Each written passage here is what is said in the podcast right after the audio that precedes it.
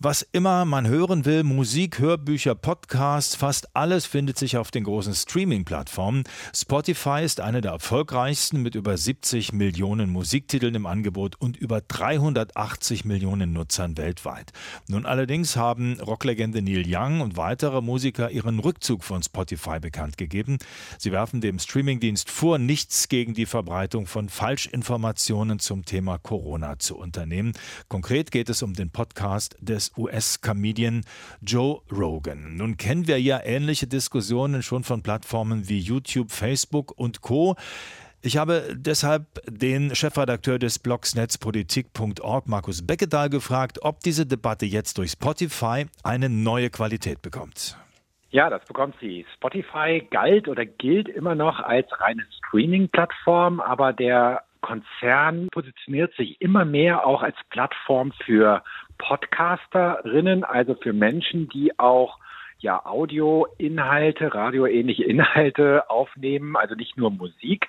Und insofern erleben wir gerade eine Debatte, die andere Plattformen wie Facebook und YouTube vor einigen Jahren erlebt haben, worauf die sich dann auch auf öffentlichen Druck hin ändern mussten. Spotify hat auch reagiert, sagt selbst, man wolle Hörer von Corona-Podcasts äh, künftig zu verlässlichen Quellen über die Pandemie weiterleiten. Aber wie soll sowas denn funktionieren? Ja, also soweit ich das nachvollziehen konnte, gedenkt Spotify zukünftig bei kontroversen Inhalten beziehungsweise bei Inhalten, wo man wahrscheinlich automatisiert festgestellt hat, dass es dort irgendwie um Corona, um Covid-19 geht, dass man einen Warnhinweis anbringt beziehungsweise einen Link in der App auf der Webseite, dass es weiterführende Informationen bei vertrauenswürdigen Quellen wie der WHO, der Weltgesundheitsorganisation, geben soll. Die Frage ist, reicht das aus? Weil man hört ja in der Regel bei Spotify einen Podcast. Das heißt, man nimmt es übers Ohr wahr und dann einfach weiterführende Informationen auf einer Webseite, wo man den Link erstmal finden muss, irgendwie hinzusetzen. Stellt die Frage, wird hier Spotify seiner Verantwortung gerecht?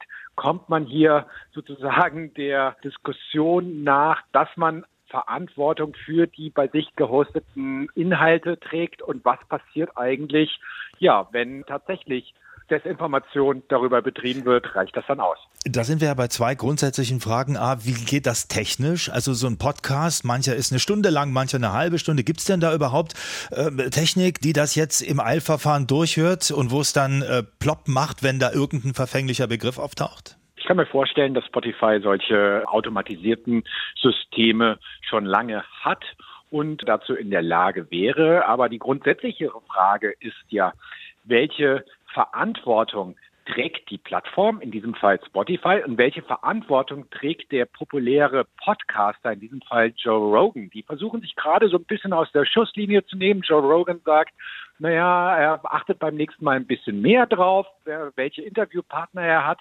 Man kann aber auch die Frage stellen, wenn man 100 Millionen Dollar für einen Vertrag bekommt, um Podcaster zu haben, trägt man dann nicht die Verantwortung, auch Fact-Checker also Faktenprüfer einzustellen, die das, was man dann einem Millionenpublikum schickt, nochmal vorüberprüfen. Und die Frage der Verantwortung von Spotify, ja, wenn man ganz viel Geld damit verdient und sich quasi auch positioniert, dass Podcasts da gehostet werden können.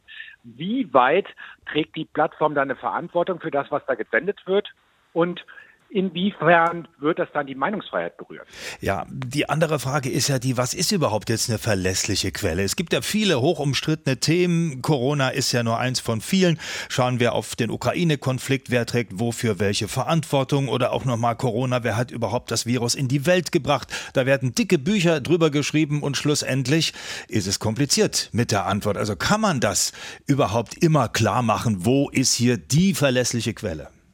Ja, in diesem Fall haben sich die Plattformen sozusagen auf einen Standard geeinigt, ob äh, wissentlich oder einfach, äh, indem man von anderen abgeguckt hat, dass halt die Weltgesundheitsbehörde, die WHO, eine gute, vertrauenswürdige, globale Anlaufstelle für Informationen ist. Aber Sie stellen natürlich eine wichtige Frage. Auch die Inhalte des öffentlich-rechtlichen Rundfunks sind ja nicht bei allen Teilen der Bevölkerung unumstritten, sondern die einen vertrauen ihnen, die anderen halt nicht. Tja, wie gehen wir jetzt damit um? Sie haben schon gesagt, Verbote sind ein großes Thema. Ähm, soll man überhaupt verbieten oder soll man einfach nur mehr Transparenz herstellen?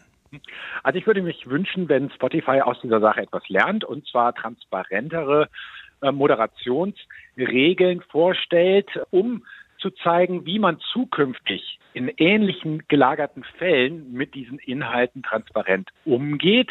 Und auf der anderen Seite würde ich mich freuen, wenn halt Reichweitenstärke Medienmachende, wie in diesem Fall Joe Rogan, viel mehr von ihrer Verantwortung übernehmen würden, und beispielsweise keine solchen Inhalte, solchen Interviews mit umschrittenen Personen ungeprüft einem Millionenpublikum zur Verfügung stellen würden. Das ist auch eine sozusagen Aufgabe des Publikums von uns, auch in solchen Debatten immer wieder darauf hinzuweisen, dass sich solche populären Personen nicht einfach aus der Verantwortung ziehen können, indem sie sagen, naja, ich möchte hier nur alle Seiten einer Medaille darstellen, weil dann sind wir auch ganz schnell bei der Debatte, ob die äh, Erde eine Kugel ist oder lediglich eine Scheibe.